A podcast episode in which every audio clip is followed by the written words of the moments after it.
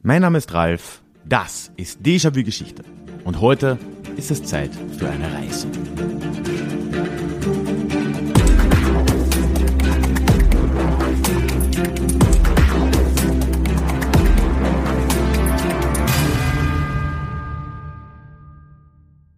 Hallo und schön, dass du heute mit dabei bist.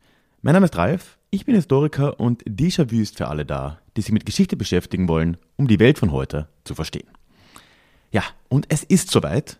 Das Crowdfunding für mein neues Buch Unterwegs zwischen Grenzen, Europas Minderheiten im Schwitzkasten der Nationen läuft jetzt seit einer Woche. Und, uh, damn, also, wie auch schon beim letzten Mal, vor über drei Jahren, ist es wieder eine verdammt wilde Reise, so ein Crowdfunding. Und wo ich das hier aufnehme, jetzt ist es der Freitag, bevor diese Folge erscheint, da habe ich tatsächlich das erste Ziel des Crowdfundings schon erreicht. Also danke, danke, danke an alle, die mich und das Buch da schon unterstützt haben. Es wird also erscheinen können. Ich kann Kosten für Lektorat, Cover, Druck, Versand etc. finanzieren, wie es aussieht. Ja, und als nächstes geht es jetzt an das Ermöglichen eines professionell von mir im Studio eingesprochenen Hörbuchs. In der Folge heute möchte ich dir aber erstmal einen Einblick geben, was du dir eigentlich vom Buch selbst erwarten kannst. Ich werde also heute die Einleitung in einer quasi Lesung mit dir teilen und ich hoffe sehr, du hast da Lust drauf. Denn wie du sehen wirst, ist das Buch ein für mich zumindest untypisch persönliches geworden und alles beginnt dabei mit meiner eigenen Familiengeschichte und mit einem Geheimnis in meiner Familie. Bevor wir reinstarten, natürlich, klar, würde ich mich riesig freuen, wenn du kannst und möchtest, wenn dich dieses Buch interessiert und du mich da auch unterstützen kannst. Es ist aktuell die beste Möglichkeit, mich und meine Arbeit allgemein mitzutragen und außerdem kannst du dir nur jetzt eine signierte Sonderausgabe des Buches sichern, die dann später so im Handel nicht mehr zu erhalten sein wird. Alle Infos findest du auf der Projektseite, das ist verlinkt in den Shownotes oder direkt auf ralfgrabuschnick.com slash unterwegs minus zwischen minus Grenzen. Danke, dass du es dir überlegst und jetzt wünsche ich ganz viel Spaß mit dieser kleinen Lesung aus dem Buch.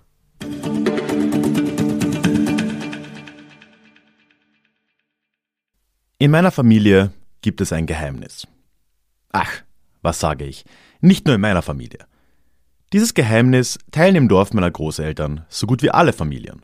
Genauso wie in den Dörfern das Tal hinauf und hinunter. So betrachtet ist das Wort Geheimnis fast zu groß gegriffen. Aber es ist auch egal.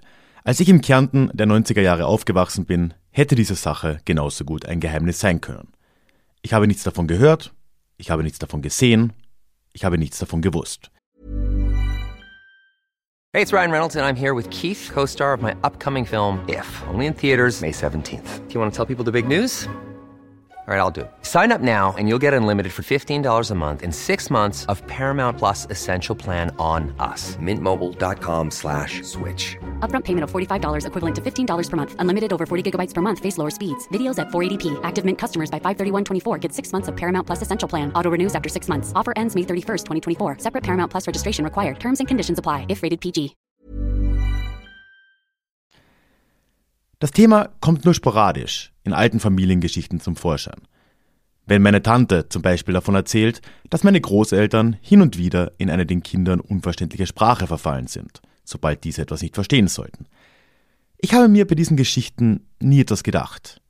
Ich selbst habe diese Sprache in meiner Zeit als Kind vor allem auch nie gehört. Oder zumindest kann ich mich nicht daran erinnern. Diese Sprache, dieses Geheimnis ist das Slowenische. Im Dorf meiner Großeltern haben es noch vor wenigen Generationen so gut wie alle gesprochen. Heute nennen sie das Dorf Ratnitz. Früher ist es mal Ratence genannt worden. Von meiner eigenen Familie, von den Nachbarn, in den Dörfern, das Tal hinauf und hinunter. Denn diese gesamte Gegend im Süden des österreichischen Bundeslandes Kärnten ist seit Jahrhunderten slowenischsprachig gewesen und auch wenn ein schleichender Prozess der Germanisierung die Sprachgrenze bereits weit in den Süden verschoben hat, Ganz erreicht hat sie die Gegend um Radence doch erst vor wenigen Generationen. Bei näherem Hinblick überrascht es trotz allem kaum, dass so selten über diese Geschichte gesprochen wird. Immerhin versteckt sich in meiner Familiengeschichte ein viel größerer Prozess, der sich in ganz Kärnten, Koroschka, in fast identischer Form abgespielt hat. Es ist eine Geschichte der Gewalt, der Unterdrückung, der Diskriminierung, ja zum Teil sogar der aktiven Vertreibung – Vor allem aber ist es eine Geschichte der schleichenden, hartnäckigen und unnachgiebigen Assimilation. Eine Geschichte des Lebens in einem gesellschaftlichen Klima, in dem es für Tausende von Menschen irgendwann eben einfacher war, Deutsch zu sprechen, anstatt die Muttersprache Slowenisch. In der Öffentlichkeit, im Beruf und ja, letztendlich sogar in der Familie. Nur so erklärt sich die eigentlich unerklärbare Tatsache, dass noch vor 100 Jahren bis zu ein Drittel der Kärntner Bevölkerung Slowenisch als Muttersprache angegeben hat. Nicht nur in unserer Gegend, im äußersten Süden des Landes, sondern damals noch weit darüber hinaus. Nur so ist es zu erklären, dass heute vielleicht noch ein paar Zehntausend davon übrig sind, wenn es denn überhaupt so viele sind. Um in Ratenje noch Slowenisch zu hören, muss man schon ziemlich genau wissen, wo man hinhören muss. In den Nachbardörfern Loce und Pogoria ist es ähnlich. Ein paar Kilometer weiter westlich, im Geiltal, ist die Sprache inzwischen fast gänzlich ausgestorben und auch in die andere Richtung, im Rosental, schaut die Lage nicht gerade, entschuldige bitte, rosig aus. Als Kind und Jugendlicher wusste ich davon, wie gesagt, kaum etwas. Und ganz ehrlich, es wäre mir auch herzlich egal gewesen. Als Jugendlicher im Villach der frühen 2000er hatte man nun wirklich andere Probleme. Mädchen zum Beispiel. Oder beim Fortgehen in der berüchtigten Villacher Innenstadt nicht aus Versehen abgestochen zu werden, weil man in den Augen irgendeines Halbstarken gar zu blöd schaute. Die Ausrede lasse ich mir auch mit dem Blick von heute durchaus noch durchgehen. Aber ganz so leicht kann ich es mir selbst dann trotzdem nicht machen. Ich muss an dieser Stelle nämlich doch einen der größeren Widersprüche in meinem Charakter ansprechen. Ich bin im Alter von 20 Jahren nach Wien gezogen, um dort Geschichte zu studieren. Ausgerechnet Geschichte, ne? Da hätte mich die ungewöhnliche Vergangenheit meiner Heimatregion und meiner eigenen Familie doch durchaus ein klein wenig interessieren können. Aber nein, bis vor ganz kurzem hatte ich darauf absolut keine Lust und es sind immerhin lockere 15 Jahre seit Beginn meines Studiums vergangen. Noch heute ist es ja so, dass ich Familiengeschichte oder auch beispielsweise Stammbäume an und für sich zwar faszinierend und manchmal auch erhellend finde, aber das trifft eigentlich nur zu, wenn andere die Stammbäume machen. Mich selbst hinzusetzen, bei Verwandten nachzubohren, vielleicht gar in Kirchenbüchern oder ähnlichem zu schmökern, das hat mich nie gereizt und das reizt mich auch heute noch nicht. Geschichte macht mir eben mehr Spaß, wenn sie weit weg von zu Hause stattfindet. Und so habe ich mich bald in den pompösen Hörsälen der Universität Wien wiedergefunden und Vorlesungen zur Antike im Mittelmeerraum gelauscht oder zur Neuzeit in Mesoamerika oder zur Moderne in Großbritannien. Nur nichts über meine Heimat und wie ihre Geschichte nicht zuletzt meine Familie und damit mein eigenes Großwerden beeinflusst hat. Aber wenn du nun glaubst, die Geschichtsvergessenheit dieses jungen Geschichtestudenten ende hier, dann liegst du leider weiter daneben als die Kärntner FPÖ von der Achtung von Minderheitenrechten. Meine slowenische Familienvergangenheit hätte mir zwar kaum egaler sein können, slawische Sprachen und Gesellschaften an und für sich aber sind mir alles andere als fremd. Neben meinem Geschichtsstudium bin ich als Frühzwanziger immerhin auf die Idee gekommen, mit Serbokroatisch eine neue Fremdsprache zu lernen. Fußnote Serbokroatisch, so darf man diese Sprache heute freilich auf keinen Fall mehr nennen. Denn das bosnische, serbische, kroatische, montenegrinische und bis zum Erscheinen dieses Buches sicher zwei, drei weitere Sprachen sind natürlich komplett eigenständig und haben nichts miteinander zu tun. Deshalb hört man auch niemals einen Serben ohne jegliche sprachliche Probleme mit einer Kroatin sprechen. Diese Entscheidung, Serbokroatisch zu lernen, sehe ich noch heute als eine der besten meines Lebens an. Die Kenntnis dieser Sprache hat mir in den vergangenen zehn Jahren Türen geöffnet, von denen ich vorher nicht mehr gewusst habe, dass sie existieren. Ich habe sogar ein Austauschjahr in Zagreb verbracht, mit der obskuren Konsequenz, dass ich mich mit Kärntner Slowenen und Sloweninnen heute zwar nicht auf Slowenisch, der Sprache meiner Vorfahren unterhalten kann, dafür aber gemeinsam jugoslawische Rocksongs aus den 80er Jahren singen kann. Da drängt sich mir doch die Frage auf. Warum war das so? War es einfach nur Trotz? Die innere Abneigung der Heimat gegenüber, die mich davon abhielt, mich tiefergehend mit ihrer Geschichte zu beschäftigen? Ja, das ist zumindest Teil der Erklärung. Als junger Erwachsener hatte ich diese Heimat immerhin gerade erst hinter mir gelassen und hatte nun keine Lust, gleich wieder auf sie zurückzublicken. Mich interessierte die große weite Welt, die Stadt Wien, die bedeutenden Zentren dieser Erde, vielleicht noch der Balkan, aber doch nicht dieses kleine Koroschka oder Radence oder gar meine eigene Familienvergangenheit.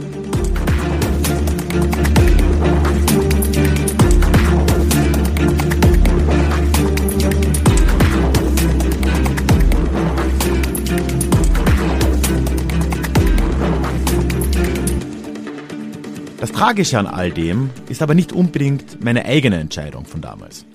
Immerhin ist ja niemand dazu verpflichtet, sich mit der Geschichte seiner Heimat zu beschäftigen, auch ein junger Geschichtsstudent wie ich nicht.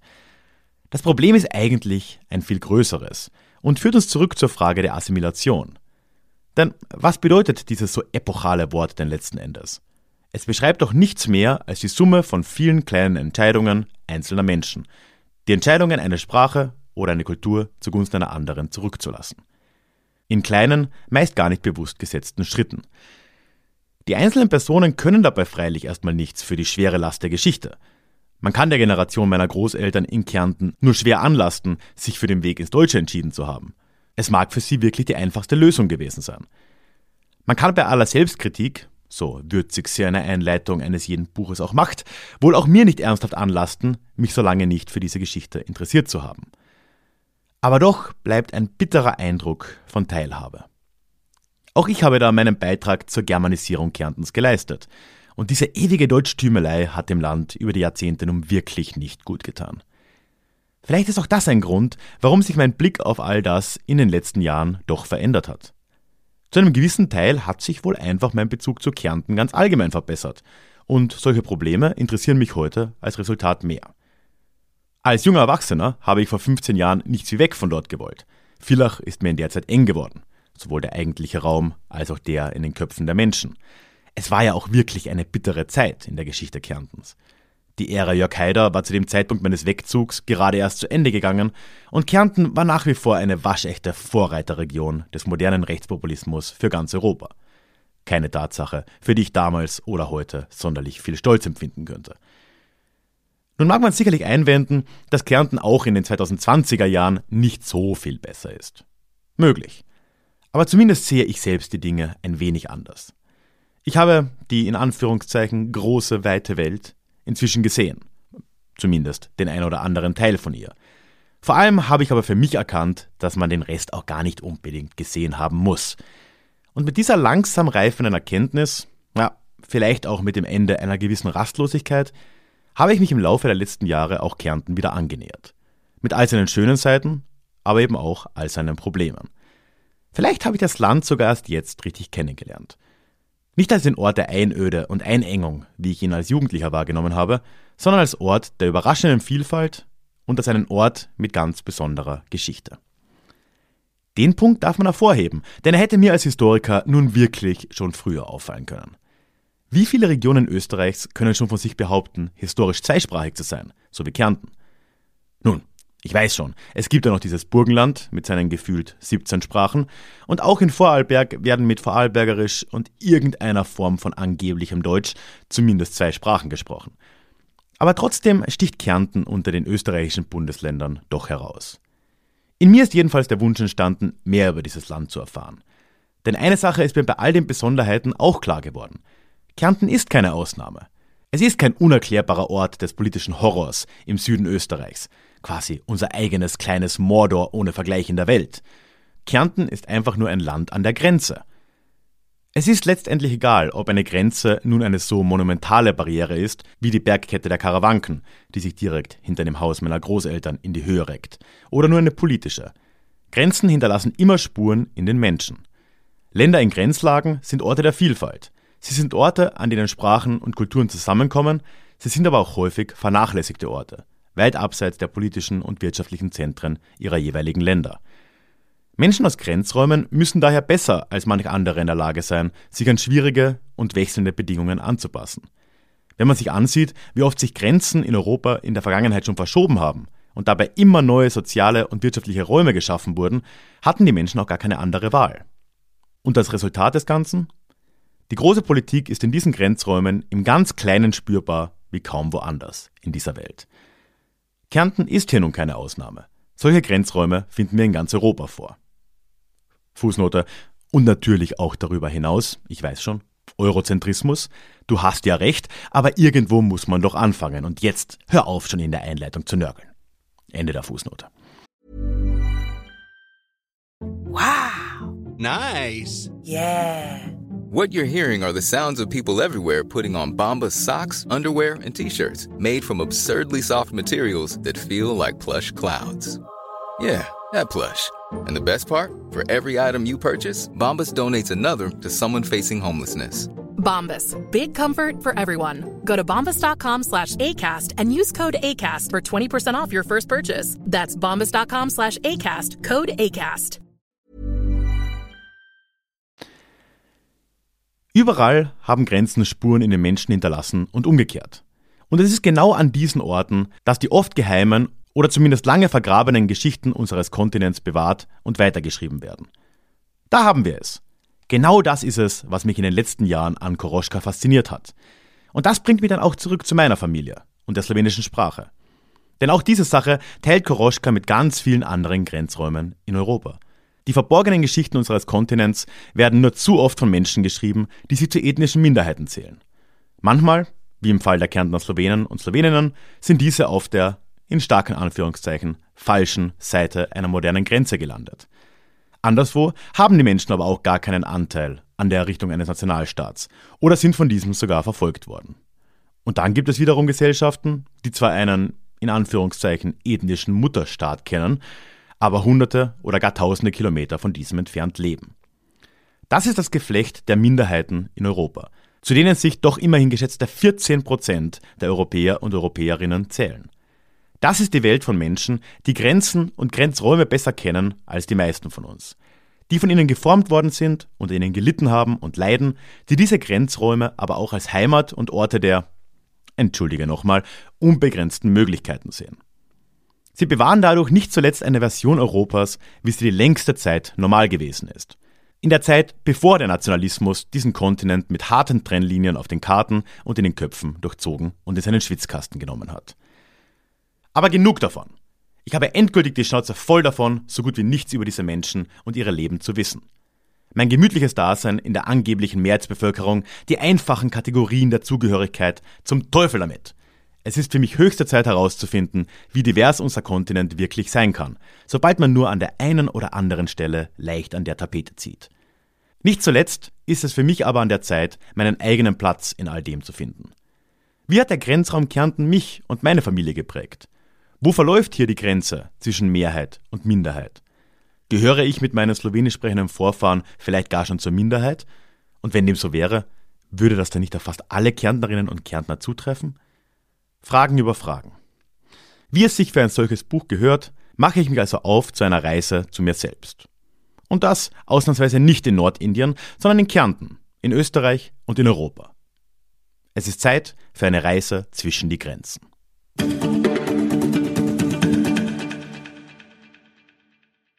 Den Deja Klugschiss lassen wir heute aus wegen dieser Special-Folge hier. Ich werde aber einige der Rückmeldungen, und da habe ich schon tolle bekommen, zum Thema Nordirland dann natürlich in der nächsten Folge mit euch teilen. Zum Abschluss möchte ich nochmal kurz, weil die Fragen auch immer wieder mal kamen und es vielleicht für den einen oder die andere interessant ist, auch darauf eingehen, warum ich dieses Buch eigentlich ausgerechnet mit einem Crowdfunding finanziere. Also dieses Crowdfunding, das läuft über die deutsche Plattform Startnext, die mir prinzipiell auch sehr sympathisch ist. Und der Hauptgrund ist, dass mir eben diese Vorfinanzierung, dieses Vorbestellen in einem Crowdfunding die Möglichkeit gibt, die doch sehr hohen Startkosten, habe ich anfangs schon erwähnt, ne, vor allem Lektorat, Coverdesign, äh, Druck, Versand und so weiter gegen zu finanzieren und das Buch damit erstmal überhaupt möglich zu machen, weil das ja so in einem Eigenverlag ne, schon recht hohe Kosten gleich am Anfang mal sind. Gleichzeitig auf der anderen Seite jetzt für dich als potenzieller Unterstützer, Unterstützerin habe ich jetzt eben die Möglichkeit, dir eine Sonderausgabe anzubieten, die es so im Handel nie geben wird. Denn später wird das ja alles dann uh, Print on Demand gemacht, ne, weil ich kann ja nicht ständig Bücher drucken und sie selber verschicken. Oder zumindest will ich das nicht. Aber jetzt im Crowdfunding ist es eben so, dass alle vorbestellten Bücher zuerst mal von der Druckerei zu mir kommen. Ich signiere sie dann und schicke sie dann direkt an dich weiter. Und dazu gibt es noch Bonusmaterial in Form von Fotos und Bildern meiner Reisen. Und Dank der Umgehung von Amazon und anderen Plattformen bleibt bei diesem Funding auch ein deutlich größerer Anteil der Einnahmen bei mir hängen, was das Ganze, falls du noch irgendeinen Grund suchst, auch zu einer hervorragenden Möglichkeit macht, mich und meine Arbeit hier ganz allgemein zu unterstützen, wenn du das kannst und willst. Schau es dir gerne an. Ich würde mich riesig über deine Unterstützung freuen. Vielen lieben Dank auf jeden Fall schon mal. Einen Link findest du in den Show Notes oder nochmal auf ralfkrabuschnick.com slash unterwegs minus zwischen minus Grenzen. Ganz allgemein, lass mir gerne ein Abo da, egal wo du diesen Podcast hörst. Werbefrei und so vieles mehr gibt es ihn übrigens im Club. Da gibt es ein paar Infos in den Shownotes. Und ich hoffe, wir hören uns dann in zwei Wochen schon wieder in unserem nächsten, dann regulären Déjà-vu. Ich freue mich. Hi, I'm Daniel, founder of Pretty Litter. Did you know cats tend to hide symptoms of sickness and pain? I learned this the hard way after losing my cat, Gingy. So I created Pretty Litter, a health monitoring litter that helps detect early signs of illness by changing colors, saving you money and potentially your cat's life. Pretty Litter is veterinarian developed, and it's the easiest way to keep tabs on your fur baby's health right at home. Go to prettylitter.com and use code ACAST for 20% off your first order and a free cat toy. Terms and conditions apply. See site for details.